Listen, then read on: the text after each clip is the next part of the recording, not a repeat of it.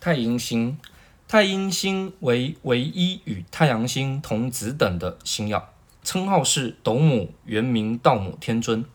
永远都让北斗主贪狼与南斗主天府夹住太阴星，左右逢源，呼风唤雨。由于三宫连珠都是强星连连，一旦十年行运走入太阴管辖的府阴贪连三宫，则大运降临。太阴星因此也为行宪运王之星，掌握快乐、喜悦、人缘、桃花、不动产等相关事件。此星呢，也是男命之真命天女星。当行运走太阴星，都象征着遇见正缘；但如果是行运走到与太阴星六冲的时候，则代表太阴冲，反而象征分手。太阴亦主母亲，太阴的三方四正所捕捉到的任何星曜，都能够作为母亲状态的线索。因此呢，大限等行运四化。如果说有忌星刚好进入太阴的三方四正，那也象征着母亲有难。同理可证，因为太阴也代表着女友、老婆、女儿，因此都可以用刚刚的方法来看他状况的好坏。只是有些时候我们也不能单看太阴来解释的全部，也是必须得要兼着看父母宫、夫妻宫、子女宫。等之类宫位里面的状况，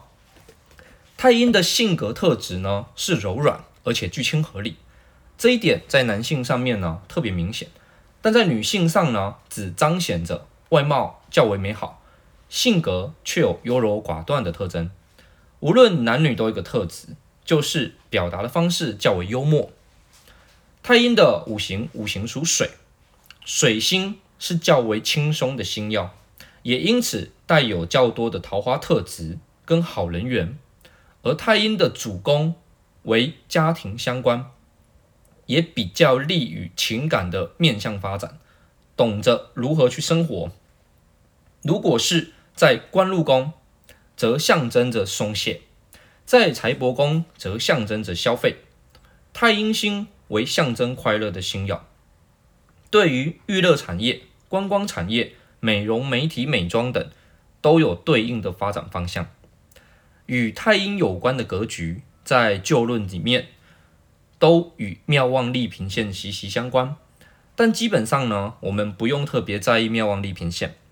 有很多在十六世纪所记载的格局，来到了二十一世纪的现代，其实已经没有多大的作用，仅能作为参考之用。在明代。这个《来海集》里面有提到一个天文现象：太阴之行与日同宫为会朔，对宫为望日明昼，月明夜。初一、初二，日月同于卯时出卯宫，至酉时日月俱没。好，刚刚这句话的意思是说呢，在农历初一的时候，月亮会在卯时的时候升起来。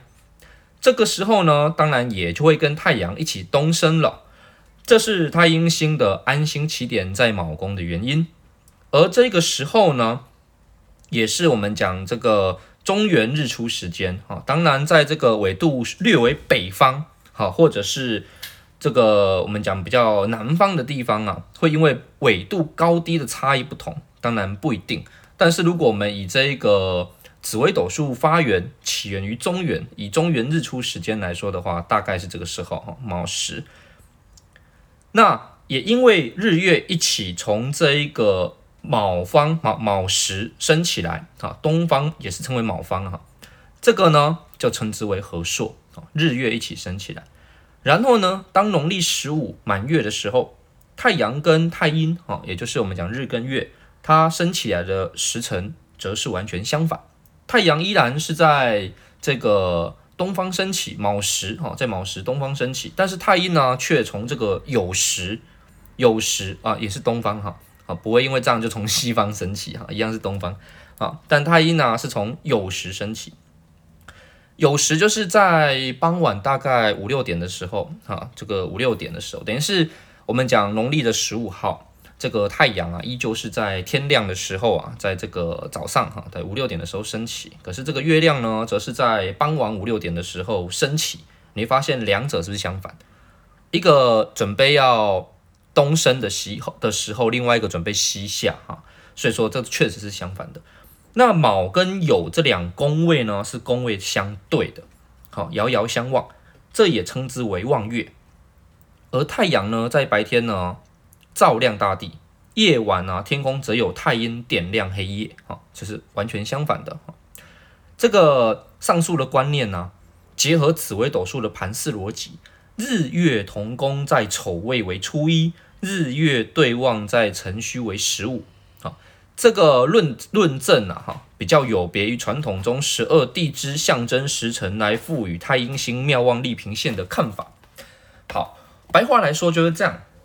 在过去十六世纪的时候，大部分我们讲十二宫位子丑寅卯辰巳午未申酉戌亥是对应着十二时辰，而这个十二时辰呢，他们会认为说，好，例如说我们讲晚上三更半夜的时候，当然对月亮有信有利啊，好，所以像是子啊亥呀、啊，或者是丑宫啊，可能太阴在这个地方是庙旺的。那例如说是正中午的午时哈，午宫或者是未宫或者是巳宫，这个都比较偏向于接近中午的时间，他们认为哈，这时候太阴可能是弱线的。那基本上呢，我所提出来的另外一个见解是说，如果我们照这个初一到十五本身的日月同宫或日月分宫来看的话，因为我们都知道，在这个丑宫跟未宫的这两个宫位的时候，太阳跟太阴必定同宫，这个就称之为盘势逻辑，也就是这是必然哈，必然。当太阳在丑宫，太阴必定与之同宫；当太阳坐在未宫，太阴必然与之同宫，这个就称之为必然。也因为这个必然的现象，所以我们也可以把丑跟未这个日月同宫的现象，如果我们照天文逻辑来说，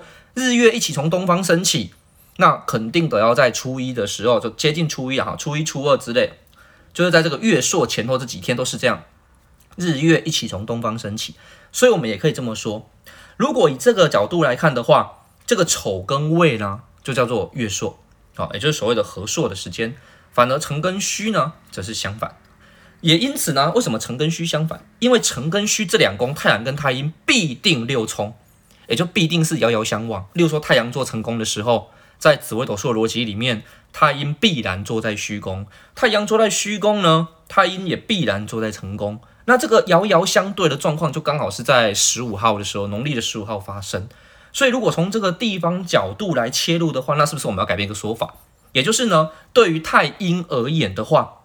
似乎在接近丑跟接近未的宫位啊，都可以说是弱线的。在接近辰宫跟戌宫，因为满月嘛，那太阴特别的亮，我们就说这个时候是妙望的。诶，你会发现这个论点不就跟当时十六世纪记载的论点就不一样了吗？没错，所以说对于这个天文现象的说法呢，我们都只能说都有当代的解释方式。但是如果以呃以我们自己对于这个紫微斗数的了解来讲的话，我们认为妙望利平线在这个角度上。不用太过于执着，哦，就是基本上妙旺也好，落陷也好，关键并不在于妙旺落陷与否，而是在位在于每一个宫位的五行跟它的质地。哦，什么叫宫位五行质地？在我们上一集有特别提过，十二宫